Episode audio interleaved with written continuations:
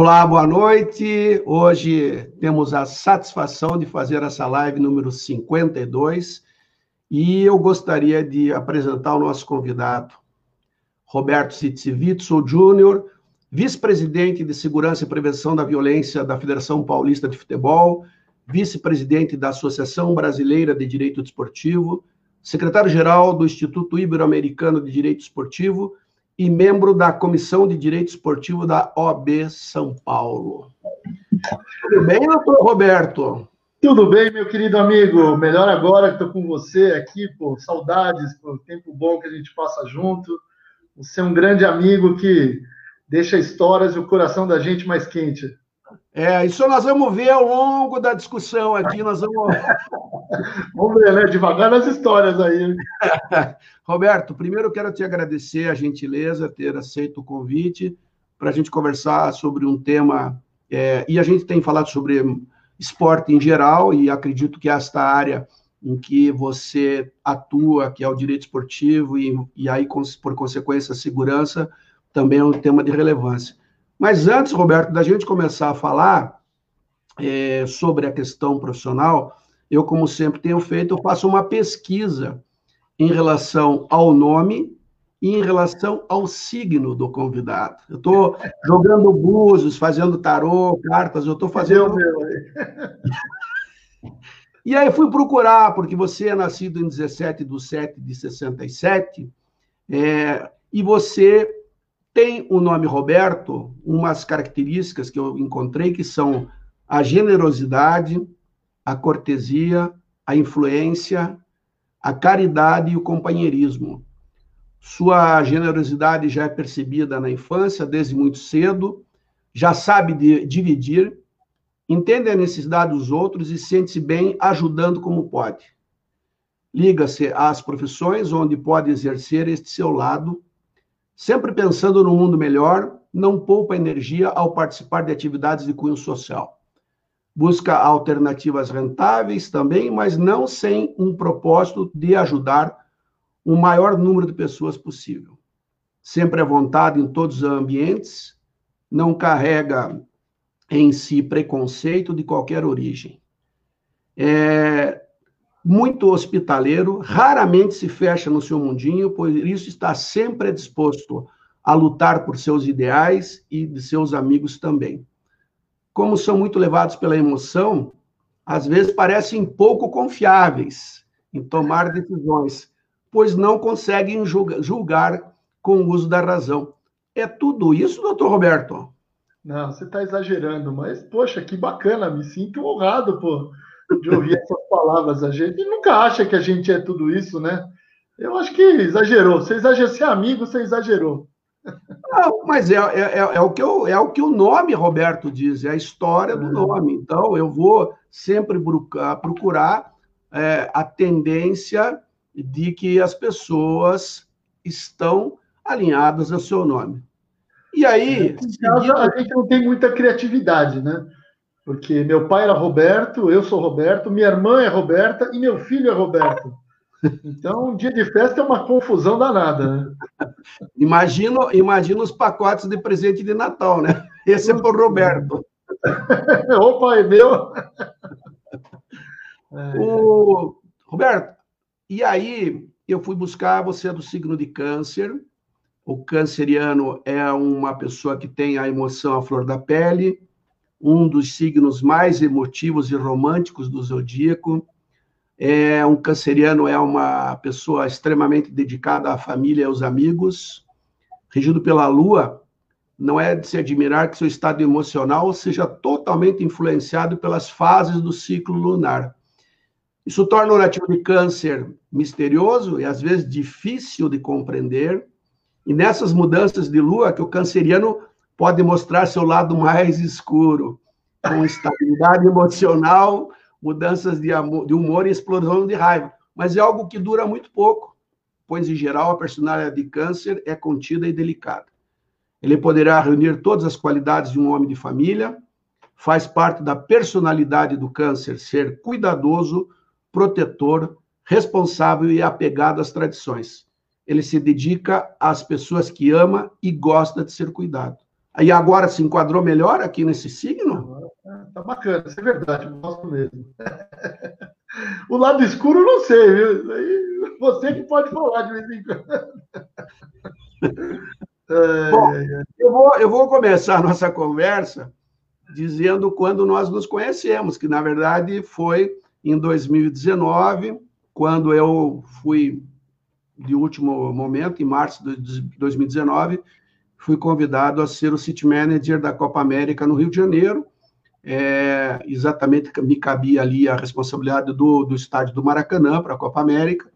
E você também, dentro das suas atividades profissionais, é, dentro da atividade da Comembol, também era a pessoa dentro da área de segurança e nós nos conhecemos nesse ambiente. Nós nos conhecemos de uma maneira muito tranquila, não foi, Roberto?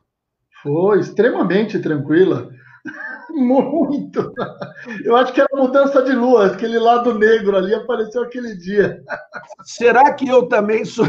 Será que eu também sou de câncer? Fiquei na dúvida Não, agora. Você, você é super da paz, você é bem mais da paz que eu.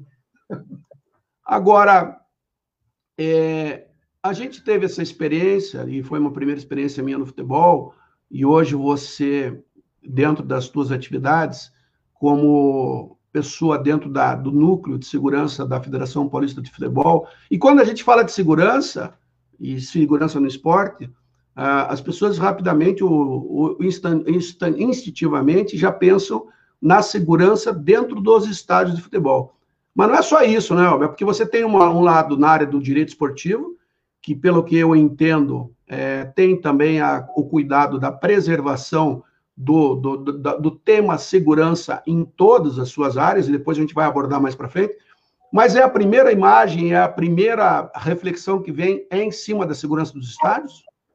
Com certeza, né, Edgar? Na verdade, quando você fala em segurança de uma federação, a primeira coisa que vem é um jogo de futebol, é uma torcida organizada, é uma confusão fora do estádio, é uma série de coisas. O bastidor do futebol, você teve a oportunidade de acompanhar com a gente, é muito vasto, né? Quem não está acostumado com isso estranha, porque é um mundo totalmente à parte. Você está lidando com uma paixão nacional.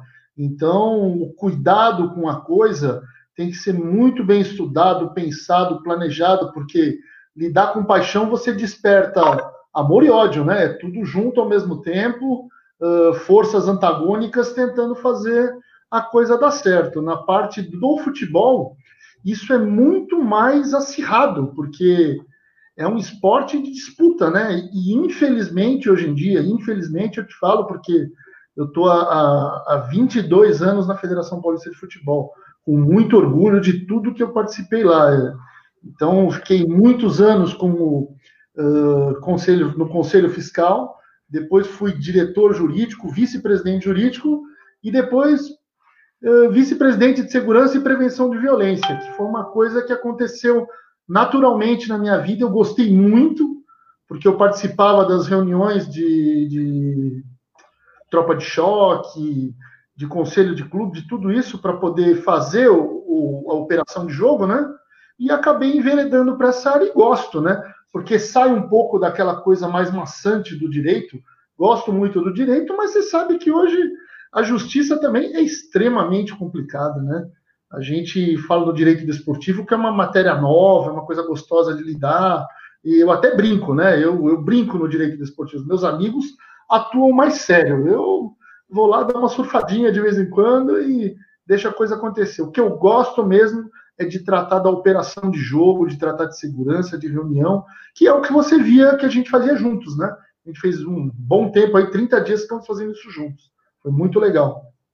É, eu como eu te disse, foi uma primeira experiência minha. O mundo do futebol era um mundo à parte para mim. Eu não, não tinha é, conhecimento. Acho que foi uma bela oportunidade, principalmente por ser uma Copa América dentro do Brasil. Eu é, voltando ao Rio de Janeiro e aí voltando ao Maracanã, o maior estádio, o estádio símbolo do futebol brasileiro e internacional, e uma operação que envolvia aí, nós fizemos cinco jogos, é, com todos os cuidados que a gente tinha que ter, com todas as. E não era só a segurança, porque as pessoas também não, não têm esse olhar às vezes, não era só a segurança é, dentro do estádio de futebol. Era a segurança nos locais de treinamento, nos hotéis de hospedagem das delegações, nos aeroportos, enfim, do público, não era só dos jogadores, enfim, tinha todo um processo.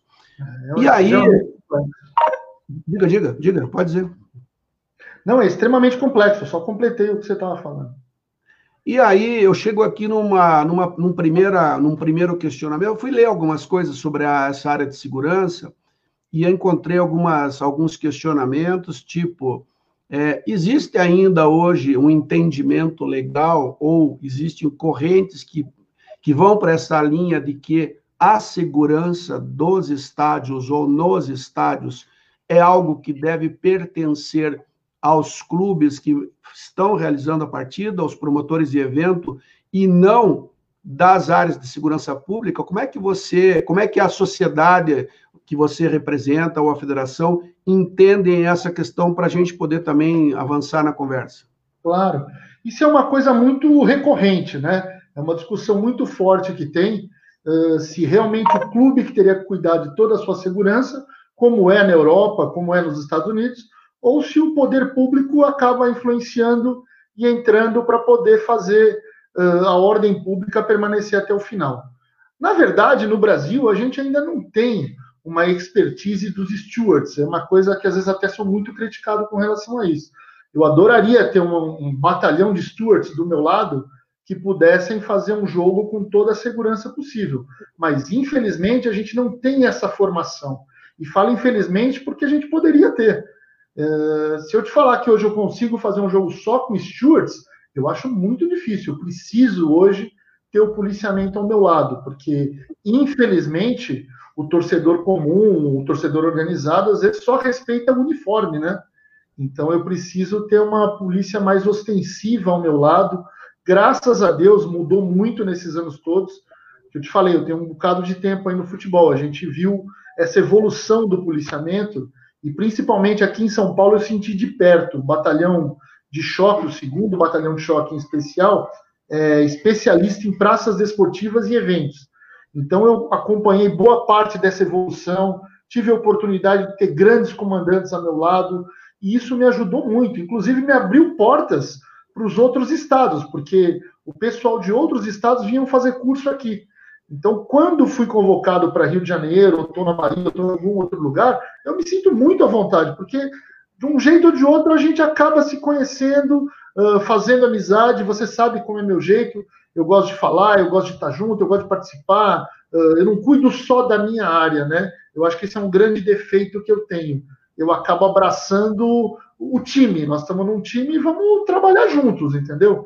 Nesse momento eu não tenho o que fazer, então vamos ajudar, vamos para cá, vamos para lá. Tem que olhar um pouco aqui, tem que ver como é que vão entrar os jornalistas, tem que participar de alguma coisa a gente vai andando junto.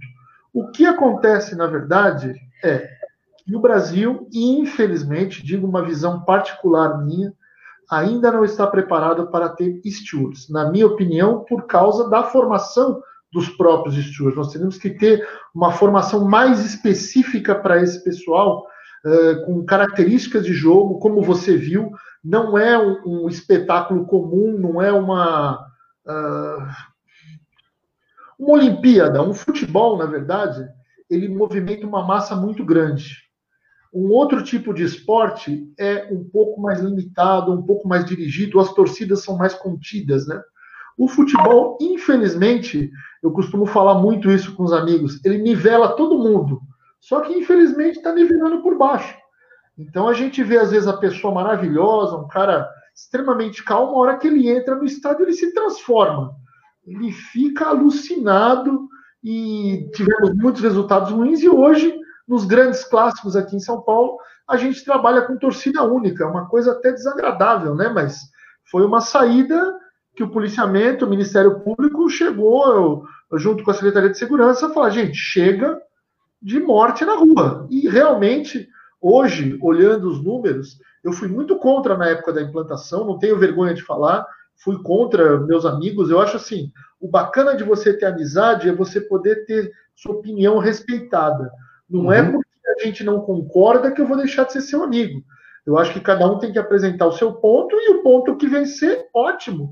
vamos tocar a vida como tem que ser. E foi o que aconteceu na época. Hoje, quando nos é apresentado a mudança de números com relação à violência, não dá para contestar que a torcida única foi um grande negócio para a violência. Mas também eu acredito, por outro lado, que não pode ser isso para sempre, né? porque aí já vai o meu lado advogado, não pode ter uma punição eterna, né? A punição eterna chega um certo momento, ela não tem sentido mais, ela fica inócua, não tem mais o que fazer. Então a gente tem reuniões com o policiamento, tem reuniões com o Ministério Público para ver uma segunda etapa do que a gente pode fazer. Fomos surpreendidos este ano pela Covid, então a nossa mudança que ia acontecer foi adiada um pouco para o ano que vem, nossas reuniões, tudo, para a gente poder uh, fazer a coisa acontecer. Mas mesmo assim, com esse advento do mundo virtual que nos deixa mais próximos, né? A gente tem feito muitas reuniões de segurança para não deixar a coisa esfriar e poder falar com todos os envolvidos. Hoje, inclusive, nós tivemos seis reuniões aqui dos jogos que vão ter em São Paulo, de brasileiro, A2, A3, feminino. É uma, é uma eternidade de campeonatos de futebol que não para mais. Né? Humberto, eu vou pegar um pedacinho de cada fala tua aqui, vou fazer alguns comentários para daí você dar uma abrangida. Primeiro, eu quero mandar aqui, eu vou colocar na tela, um abraço de Ana Maria Visconti, que a gente tinha acabado de falar nela antes de começar a live. É verdade, é verdade. Parabéns. Ana, minha querida doutora Ana. Eu só não posso contar, porque eu, aí é a questão em off do atendimento especial que ela deu para você, porque aí é particular. Doutora é, Ana, pessoa muito querida. É ela, colocou, Roberto, maravilhoso. Roberto é meu amigo particular, trabalhamos juntos em todos os lugares. Vou aproveitar aqui e mandar um abraço para Maria Tereza Rosa, aqui em Curitiba, a Sandra Schobiner, de Londrina, e a Ivete Balém, que também é uma amiga nossa, que participa sempre. Você falou dos stewards. Como é que os stewards deixaram aquele frango entrar lá no Maracanã, no meio do gramado, hein, Roberto? Ah, não sei. Esse é o primeiro, esse é o primeiro ponto. Segundo ponto. Não, o segundo ponto é, é quando você fala de respeito de opinião e de preservação de amizade, se assim não fosse, hoje a gente não estava fazendo essa live, porque a gente quebrou um pau na pintura do túnel lá no Maracanã. Pronto, sabia que você ia tocar nesse assunto. Ah, mas é que ficou simbólico. Até hoje, quando eu falo de botar o nome, os caras falam, manda ele lá pintar o túnel do Maracanã, porra. Isso depois a gente conta no final. Aí, é quero abordar o tema da torcida única, porque eu também fui pesquisar sobre isso. Eu vi, eu vi é, uma pesquisa que foi feita em 2018 com os jogadores e quase 80% deles eram contrários à torcida única. Uh, indiscutivelmente, os números diminuíram, e você tocou num assunto também, comentando o que você disse, que a violência, as questões da violência, não é só a preservação de dentro do gramado com os stewards. É fora do gramado, na chegada aos estádios, que aí os stewards não têm ação nenhuma, que é as, as torcidas que se organizam antes de chegar ao estádio e vem, tanto na chegada como na saída, tendo seus confrontos. E aí, eu cheguei aqui é, uma, uma, uma afirmativa de que a torcida única ela não afasta a questão da violência, porque é um fenômeno que atrai que tem diversos fatores envolvidos. Primeiro, a emoção do esporte, que você colocou, tem as frustrações cotidianas, porque a pessoa leva para dentro do estádio os seus problemas, tem as diferenças sociais também, tem a falta de uma educação adequada dos torcedores, por isso, quando você fala de Europa e Brasil, as coisas são distintas, e uma ausência de medidas educativas punitivas e coercitivas. Você acha que todos esses fatores, eles também, ou de alguma maneira direta, indiretamente, contribuem para isso, embora você tenha dito que os números da violência tenham diminuído, fica claro, e você também já colocou isso, que não é uma medida para que se tenha isso eternamente, porque até legalmente tem contestação em relação ao direito de participação, das pessoas que compram só. Lógico, Copa América era diferente. Copa América nós tínhamos as torcidas misturadas, sentadas no mesmo ambiente, diferentes torcidas, porque já é um outro tipo de competição, não é aquela competição entre clubes que tem uma rivalidade. É tudo isso, Roberto? É verdade, é isso mesmo. Você tem que pensar o seguinte: quando você trata de um jogo de seleção, é muito fácil fazer, porque você está com um pessoal para festa, né?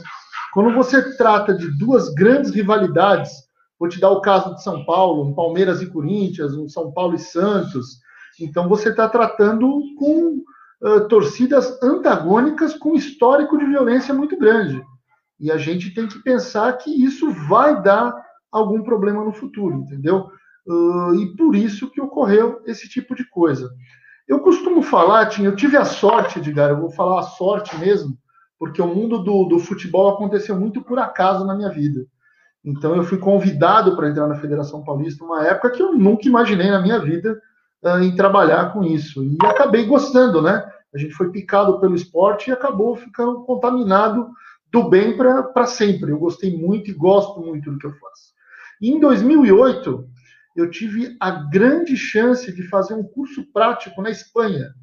E isso mudou o meu modo de enxergar a violência e até a diferença cultural que existia entre os países, porque é muito comum a gente ouvir: ah, não, o pessoal lá é mais educado, é mais isso, mais aquilo. Pelo contrário, e não estou falando mal dos espanhóis, estou focando no futebol. A torcida espanhola era terrível, entendeu? E a gente foi estudar realmente por que, que mudou e sentimos na prática, com a polícia, com os ministros, com o governador, com todo mundo que a gente pôde falar lá, e a gente viu que o que mudou no futebol não foi a educação, foi a regulamentação. Então lá eles têm uma Câmara do Desporto que pune o cara em uma semana, você entendeu? E essa punição, além do afastamento, é uma punição administrativa, pode ter uma multa pesada. Eu até costumo falar, por que, que a gente evita tomar multa de trânsito? Né? Porque é cara. Então, eles entenderam que pegava o torcedor pelo bolso, porque hoje você prender, hoje não, que graças a Deus mudou, mas há um tempo atrás, você prender um torcedor fanático, um cara uh, desses perigosos, né, que se diz perigoso aí de torcida organizada, era um prêmio na época, porque o cara ia pôr uma estrela no ombro, né? Cada prisão era uma estrela. E a gente conseguiu mudar isso com a instalação do juizado do torcedor dentro dos estádios. E uma coisa que aqui em São Paulo eu abracei, copiei o modelo do Rio de Janeiro, não tenho vergonha nenhuma em falar, porque o que eu acho que o que é bom tem que ser copiado. E a gente conseguiu mudar essa história, implementando penas de multa, afastamento do estádio, uh, cesta básica, um monte de coisa que ajudou. Mas foi um momento. É o que eu estava te falando. A gente tem que partir agora para outro momento. Nós já fizemos o juizado do torcedor, nós já fizemos a torcida única. Agora nós temos que partir para ou uma abertura ou uma mudança. E essa mudança só se dará com o profissionalismo dos stewards e sempre com o acompanhamento da polícia. Eu descobri até na Europa que não se faz futebol sem polícia. Que a gente ouve muito, né, Edgar? Não, não tem que ter polícia, não. A polícia está lá. A polícia pode não atuar, mas a polícia está lá. E aqui no Brasil, eu preciso da polícia no estádio, preciso da polícia, como você falou, na entrada, no trajeto, na escolta.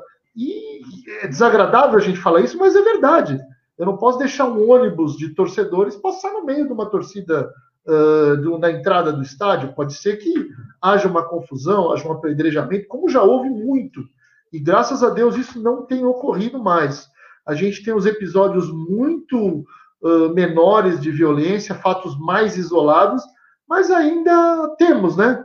No Brasil inteiro ainda temos a violência, sim, e eu costumo falar muito, né? O pessoal fala, pô, ser de São Paulo, isso e aquilo. Ser de São Paulo tem grandes vantagens, só que a grande vantagem é proporcional à grande desvantagem, porque tudo que pode dar errado numa cidade do tamanho de São Paulo dará errado e dará errado numa proporção gigantesca, né? Então, é, o, o fator violência em São Paulo é uma coisa que assusta muito a gente. E se eu não tivesse hoje a colaboração da polícia ao meu lado, nas reuniões, no estádio, nas conversas, na própria Secretaria de Segurança, me abrindo portas, talvez eu não estivesse aqui conversando com você hoje, porque eu preciso, né? O mundo é feito de alianças, a gente precisa estar junto com as pessoas para poder fazer a coisa dar certo. Sozinho, Edgar, a gente não chega em lugar nenhum. É muito fácil eu bater no peito e falar, não, eu fiz. Não, ninguém fez.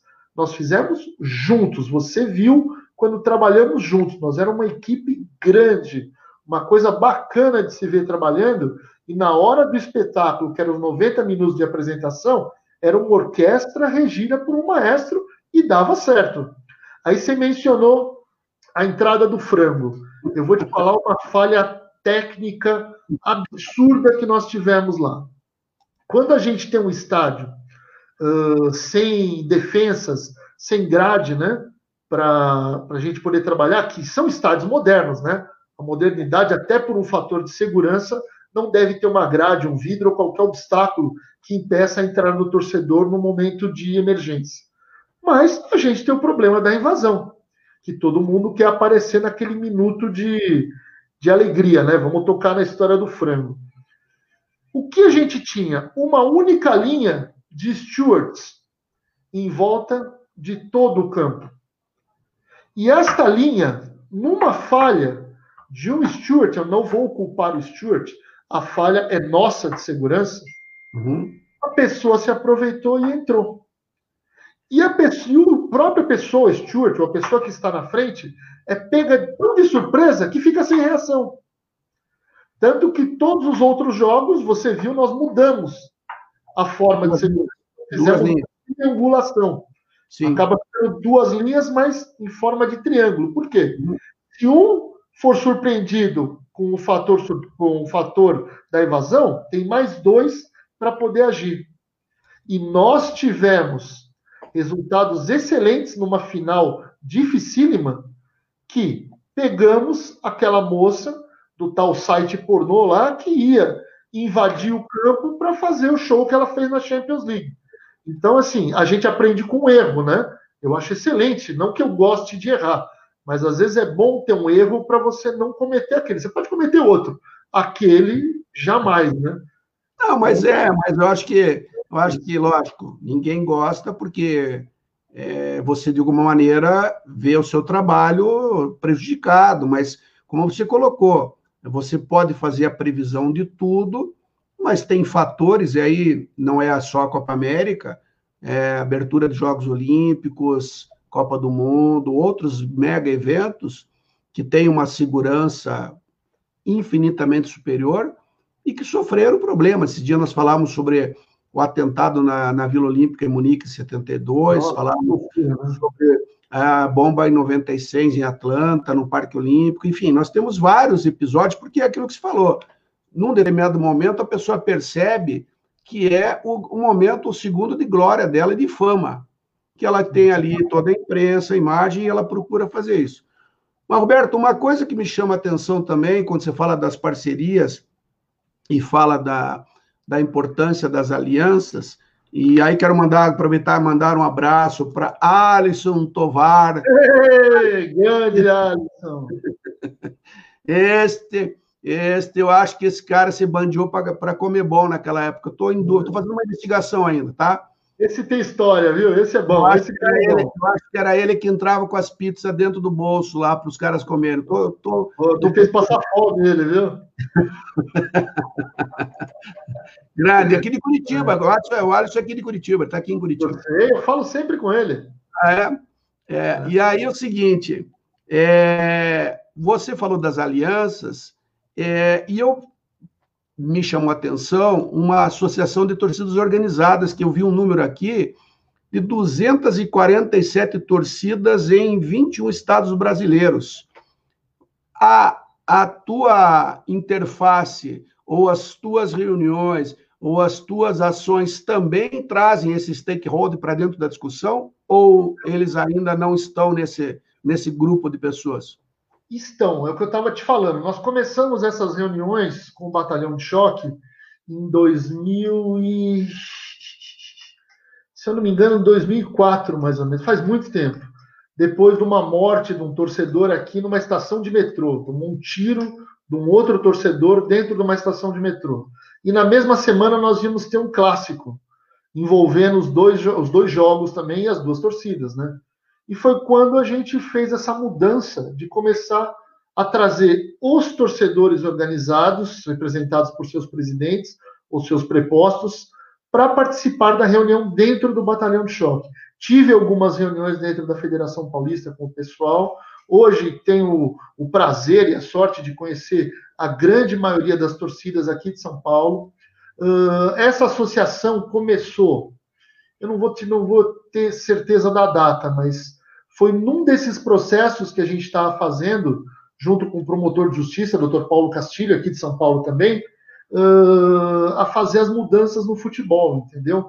E esse pessoal começou a participar da reunião e se mostrar, porque ninguém os conhecia, né? Então, assim, quando você fala de torcida organizada, todo mundo já pensa o pior. E não é verdade. Tem muita gente boa, tem muita ação social, tem muita gente bacana. Só que, infelizmente, também tem algumas pessoas que não estão no propósito de torcer, né? Estão no propósito de, de não sei o que, eu não consigo entender, Edgar. Porque eu sou de uma geração que a gente ia estádio para assistir futebol, né? E não importava quem estava do meu lado, se era corintiano, palmeirense, bragantino, coxa, não importava. A gente estava lá para se divertir. Eu podia tirar um sarro do cara, o cara podia tirar um sarro da minha cara. Hoje não. Hoje, se eu for num jogo com um cara de outro time, eu tenho que esconder o time que eu torço. Porque senão eu posso causar uma confusão no estádio ou, quem sabe, até sendo expulso pela própria polícia, que eu acho um absurdo, né? Para evitar uma confusão maior. Então, são, são mudanças de valores, né? E a conversa com o pessoal da torcida organizada começou a melhorar nessa época que eu estava te falando, quando a gente começou a, a pegar mais sério com relação à violência. Então a gente trouxe eles para o processo. Infelizmente, agora, com essas reuniões virtuais, por não ter torcida organizada, não ter torcedor nenhum, né? Não ter torcida organizada, não ter torcedor, então as reuniões estão sendo só com os órgãos envolvidos. Então, hoje em dia, esse ano, praticamente, é, eu não tive reunião com torcida organizada. Se eu tive, foi duas no começo do ano aqui em São Paulo. O resto, tudo sem torcida. Eu acho que o torcedor faz parte do futebol, né? Faz parte do folclore, da festa. Eles são importantes para o futebol. O que a gente não pode concordar é que esse torcedor se organize para o mal. Isso eu acho que é uma coisa horrível, entendeu? Eu acho que isso uh, beira a, a organização criminosa. E não é isso que a gente quer e não é isso que eu acredito que eles sejam. Pelo contrário, insisto com você, a maioria, se eu não te falar todos os presidentes que eu conheço, tem um bom relacionamento, sempre tive. Uh, muitos me conhecem, tem meu telefone particular, a gente se fala. Por quê? A gente precisa se ajudar. É o que eu te falei, insisto na aliança. Eu tenho uma passagem muito gozada, eu não vou citar o time para não, não, não constranger ninguém. Nós tivemos um problema dentro do estádio, um problema idiota. Uma coisa lá que. E eu precisava de uma fumaça para resolver aquilo naquele momento. Eu fui conseguir essa fumaça, que é proibida aqui em São Paulo. Eu sei que é proibido, o policiamento sabe, a torcida sabe. Só eu precisava daquela fumaça. Eu cheguei num presidente de torcida, com toda a liberdade que eu tinha com ele, e falei: Eu sei que vocês estão planejando isso, vocês não vão usar, mas eu sei que vocês estão. Vamos fazer o seguinte: eu estou precisando disso agora para resolver um problema. Você tem aí? Ô, oh, doutor, isso aqui. Eu falei, entre nós, você tem? Tem. Então vamos resolver. Você entendeu? E eu tive a ajuda de um torcedor para resolver um problema de segurança dentro do estádio. Uh, e foi resolvido. Tiramos da frente, tudo aconteceu. Então hoje a gente tem uma, uma cumplicidade até. Quando eu te trago para uma reunião, você sabe bem disso, né, Edgar? Quando eu te trago para uma reunião, sento do teu lado, te dou a palavra, você me dá a palavra, pronto, mudou o nosso relacionamento. Eu não estou mais falando de cima para baixo, eu estou falando na mesma linha, no mesmo nível, todos se entendendo. Antes disso, a reunião era de cima para baixo. Não dá certo. Não dá certo porque imposição eu já vi que não dá certo em lugar nenhum. A gente é muito criticado nessa posição de oficial, de vice-presidente de segurança, diretor de segurança, seja lá o que for. Porque todos esperam que você vá impor alguma coisa. E eu aprendi nesses anos todos que eu não posso impor alguma coisa. Eu preciso fazer acreditar que a minha ideia é boa. Eu tenho que fazer ou o policial, ou o comandante, ou o próprio Stuart, ou até o gerente de operações do Maracanã entender que a nossa ideia é boa e tem que ser efetuada daquele jeito. Entendeu? Por quê? É muito difícil. Se eu chegar lá, não, eu quero assim. Ah, você quer assim? Então tá bom, então assim não vai ter. Agora eu tenho que mostrar, olha, eu preciso que seja assim, por causa disso, disso, disso, e assim vai dar certo. Então, se a gente não conseguir 90%, 80% tá bom. Se eu chegar perto do 100%, tá excelente. E é isso que eu aprendi nesses anos todos. Eu não sei se pela vantagem de ser advogado, né? Porque a gente tem que ser um bom negociador para ser advogado também. Não adianta só um, ser um sabedor do direito, ser um, um expert em leis. Se você não souber negociar hoje, não tem jeito. Eu acho que para tudo, né? Não só para uhum. advogado, para tudo você tem que ser bem político e bem uh, articulado para poder fazer as coisas dar certo. Insisto, sozinho não chegamos em lugar nenhum. Desculpa se eu falo muito, né? Advogado não, é uma... não, você fala igual um advogado. o, o Alisson está dizendo aqui que não era só as pizzas que ele levava para dentro do Maracanã, ele tinha outras coisas, sanduíche, etc, etc. Agora eu queria dizer o seguinte: pô, eu te convidei gentilmente, eu te convido aqui para a gente fazer um bate-papo, você acaba constrangendo o teu, o teu entrevistador. Você falou em Coxa e Bragantino, os dois times que você não podia abordar agora na live. Eu, tomamos um gol, tomamos um gol do Bragantino ontem que foi horrível. E ainda teve o nosso... É Red Bull Bragantino agora, tem o Red Bull junto, né?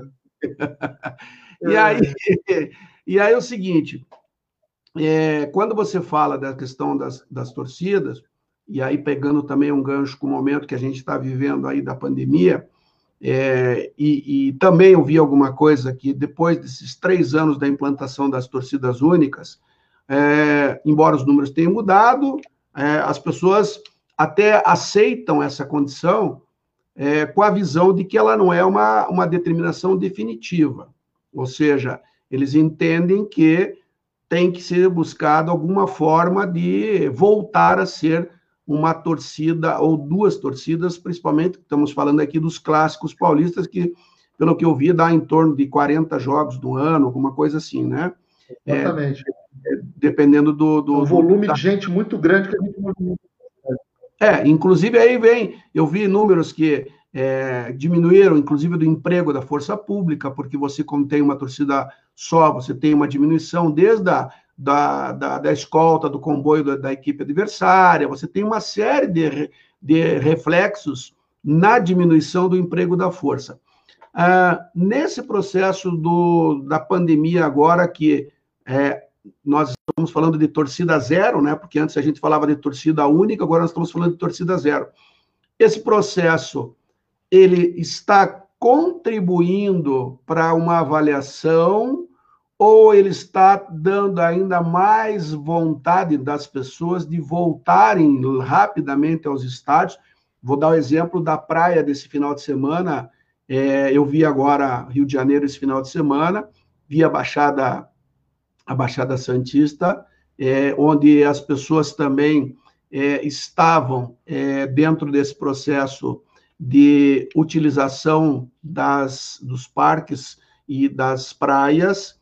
É, vi uma preocupação grande em relação a, vamos dizer assim, ao próximo, é, a, a, ao próximo final de semana, que é os feriados, existe uma movimentação é, dentro do processo de reforço do policiamento dentro do estádio, dentro do estádio, não, desculpe, dentro das praias, eu vou aqui voltar a falar com, com o Roberto.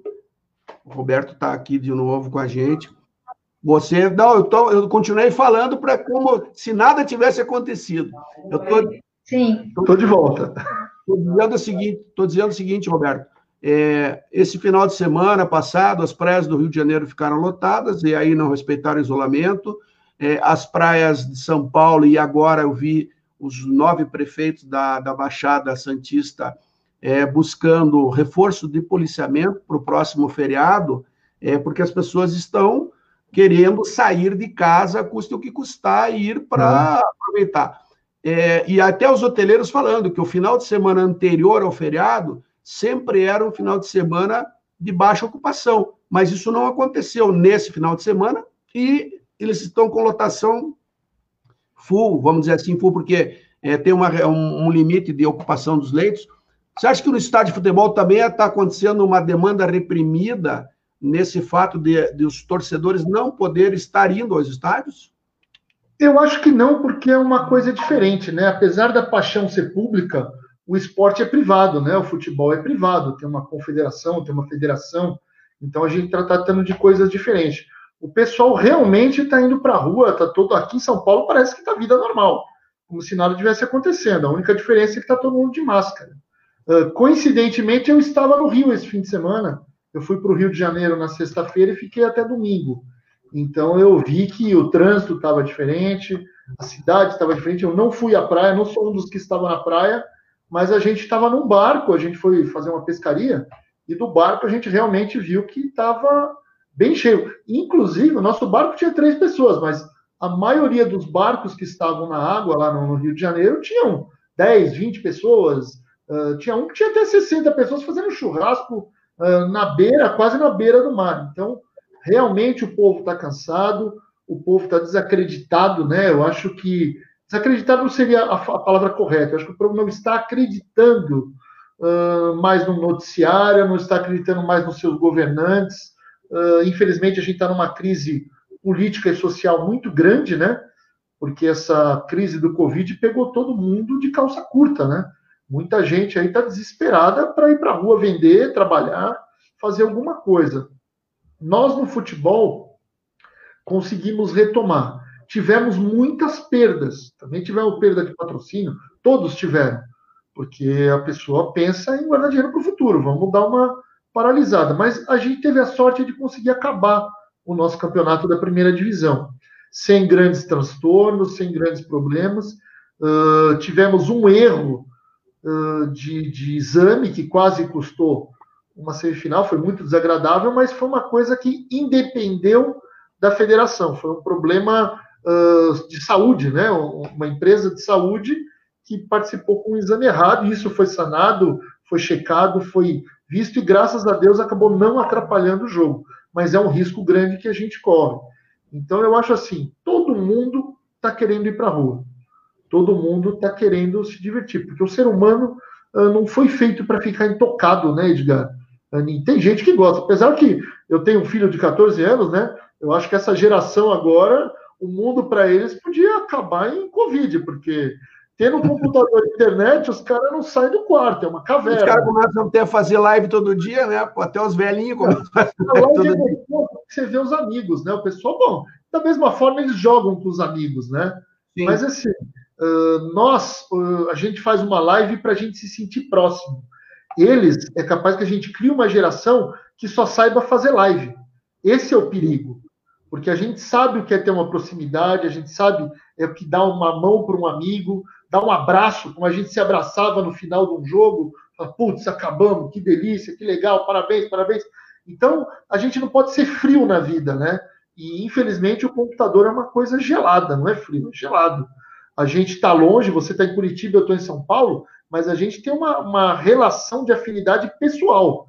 É diferente. Eu vejo isso como uma coisa diferente. A gente às vezes dá aula, faz live com pessoas que você não conhece. É, é aquela coisa fria, né? Mas quando você está falando com um amigo, com uma pessoa, com um familiar, às vezes você pega os amigos e faz uma ligação de WhatsApp, tá todo mundo conversando junto, é muito gostoso. A gente sente falta disso, né? Eu, eu sinto muita falta de ter minha casa com amigos, de comemorar, de comer uma pizza junto, de dar uma risada. É, é muito chato, né? É muito desagradável você ficar com a vida limitada. Eu acho que é isso que está acontecendo com o povo. Então, fez um calor absurdo no Rio de Janeiro, realmente está um calor absurdo. Uh, todo mundo acabou indo para a rua, de uma forma ou de outra. Disseram que até os bares estavam lotados, né? Apesar que eu vi uma reportagem que os bares estavam respeitando. Eu não sei não se estava, viu? Minha impressão não. era contrária, mas tudo bem, quem sou eu para falar sobre isso? Eu acho que a população realmente cansou, porque espera né, das autoridades públicas uma resposta mais direta. Eu não quero entrar no assunto de política, porque é um assunto que eu nem gosto, viu, Edgar? Eu acho que é uma coisa que eu não discuto política, não, não tomo partido de política, é aquilo que eu te falei. Uh, não me importa uh, em quem você votou, me importa a pessoa que você é.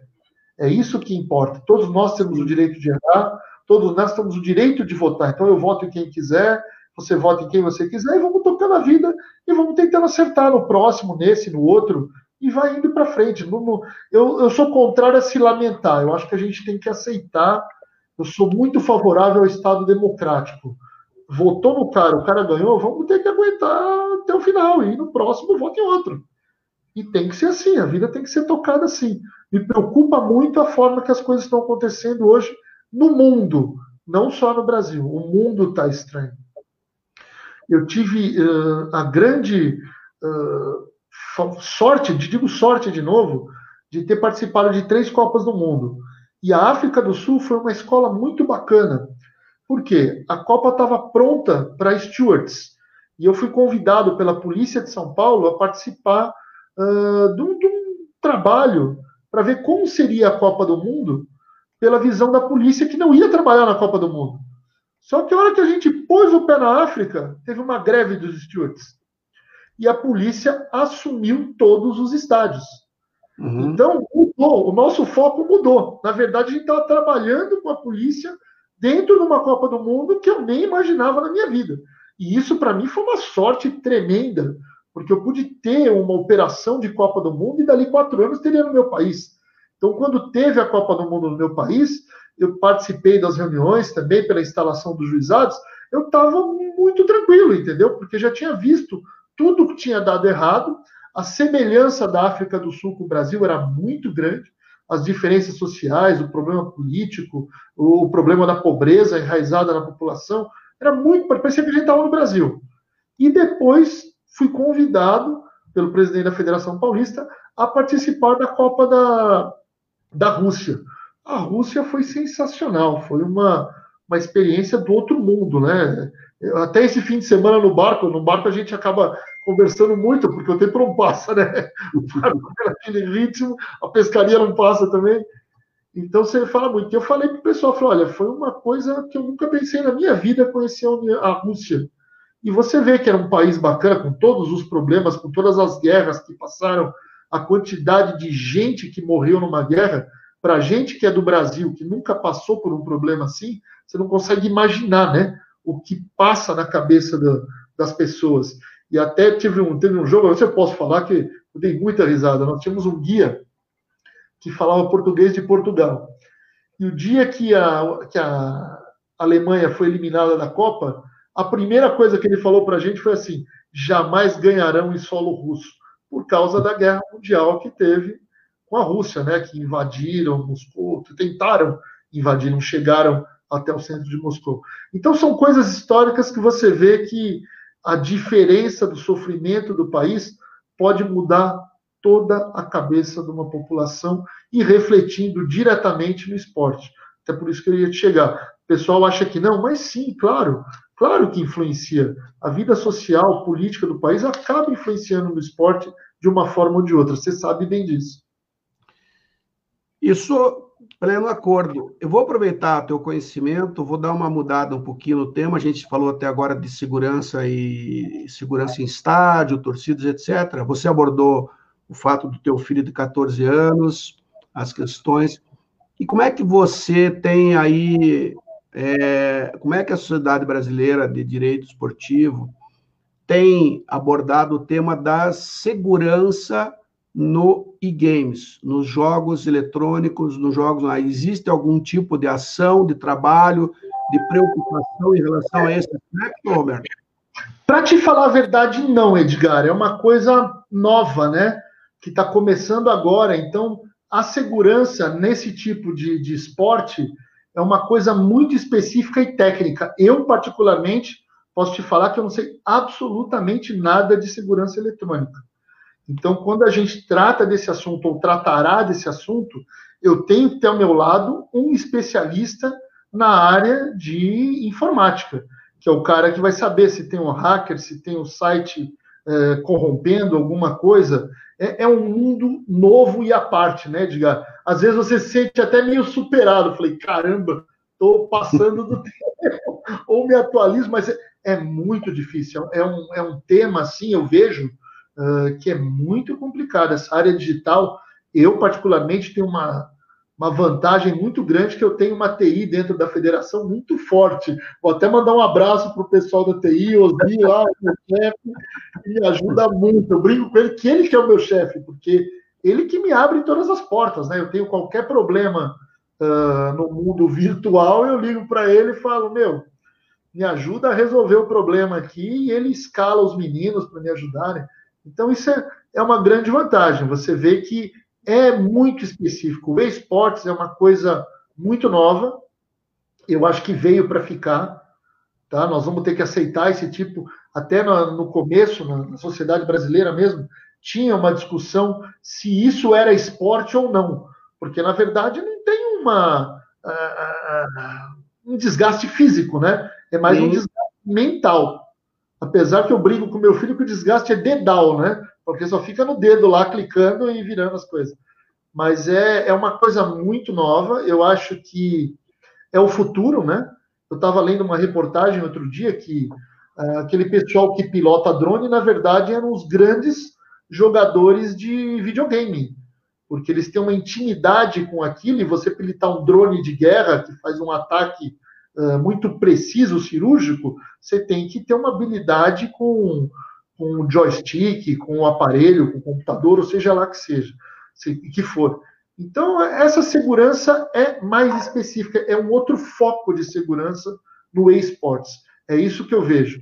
É completamente fora da nossa realidade do mano a mano, do cara a cara, da, da polícia enfrentando torcida. É outra coisa, é um mundo eletrônico se preparando para não haver nenhuma invasão, para que o jogo vá até o fim, para que não ocorra uh, caída de sinal, como aconteceu comigo aqui agora há pouco. Então, são coisas... precisar contratar um guarda um steward para cuidar de você. É. O Osni já tinha ido embora da federação, viu? Porque senão... Roberto, com certeza, é, a gente, pelo que a gente tem conversado, a gente não pode afirmar que o mundo, depois da Covid, quando ela teoricamente passar, que ele vai ser melhor ou que ele vai ser pior. A gente sabe que ele não vai ser o mesmo e que vai ser diferente. Com certeza. É, a gente vê agora pelas questões do streaming, que é o caso de uma forma de transmissão dos jogos que cada vez mais está se discutindo. É, o ensino à distância também está se fortalecendo de uma maneira que isso vai, com certeza, é, trazer benefício para alguns, prejuízo para outros. É, eu vejo na época que quem tinha uma loja do Blockbuster que alugava VHS, alugava DVD, alugava, né, perdeu o seu terreno para outras tecnologias, e não vejo diferente em relação a essa questão que a gente está falando da, da, do mundo virtual que veio e efetivamente as gerações mais novas estarão melhores preparadas.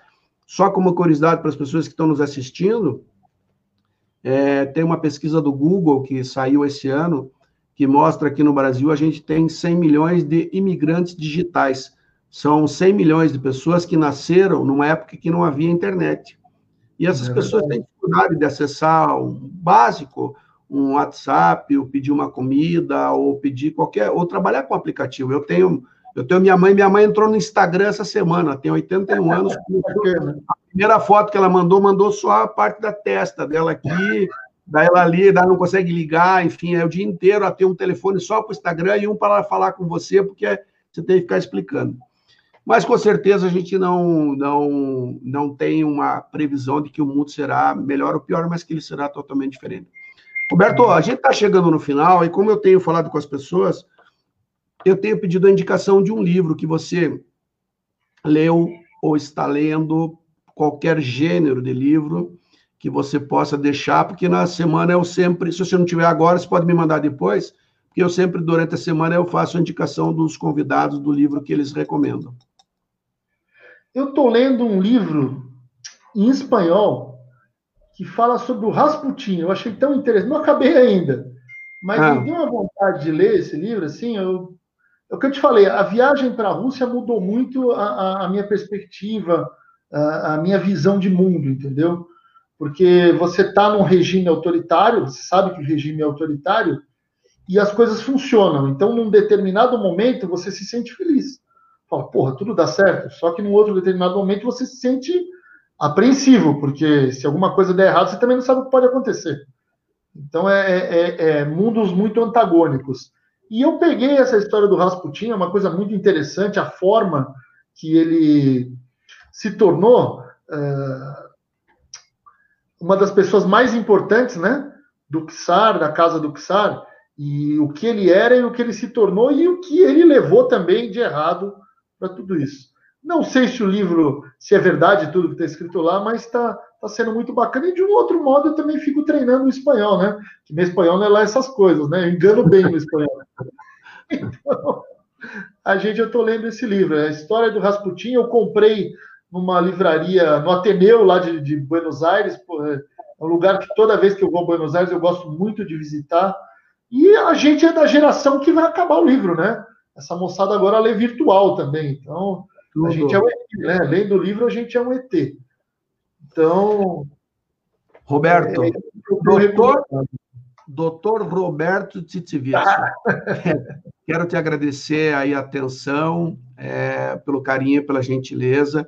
É, dizer a você que a gente teve a oportunidade em 2019 de estar trabalhando junto, de, de lá para cá a gente tem mantido contatos somente virtuais, não nos encontramos mais, mas fica muito claro o respeito pelos profissionais que somos. É, estávamos naquele momento trabalhando para chefes diferentes e cada um procurando fazer o seu melhor é, do que era é, desejado por seu chefe, mas o respeito e admiração pelo trabalho fica e acho que a gente vai ter a oportunidade ainda de nos encontrarmos em outras. Tá bom? Então, quero tá agradecer, tá dizendo que eu, setembro, a gente vai fazer apenas lives três vezes por semana, então vamos dar uma folga para as pessoas e a gente volta terça-feira que vem só, é, às 20h30, com o presidente da Federação Argentina de Handball, Mário Mossia, diretamente de Buenos Aires, que vai oh. falar com a gente sobre a parte do handball argentino. Boa noite, Roberto. Boa noite a Boa todos. Noite. Boa noite, Edgar. É uma honra ter participado. Você, como sempre, uma pessoa maravilhosa, um grande entrevistador, um amigo, uma, um amigo que o futebol me deu. Você tem ideia, é um, você falou, a gente está longe, mas o carinho é grande. Obrigado a todos e vamos. Não saia daí, depois nós vamos fazer uma resenha final aqui.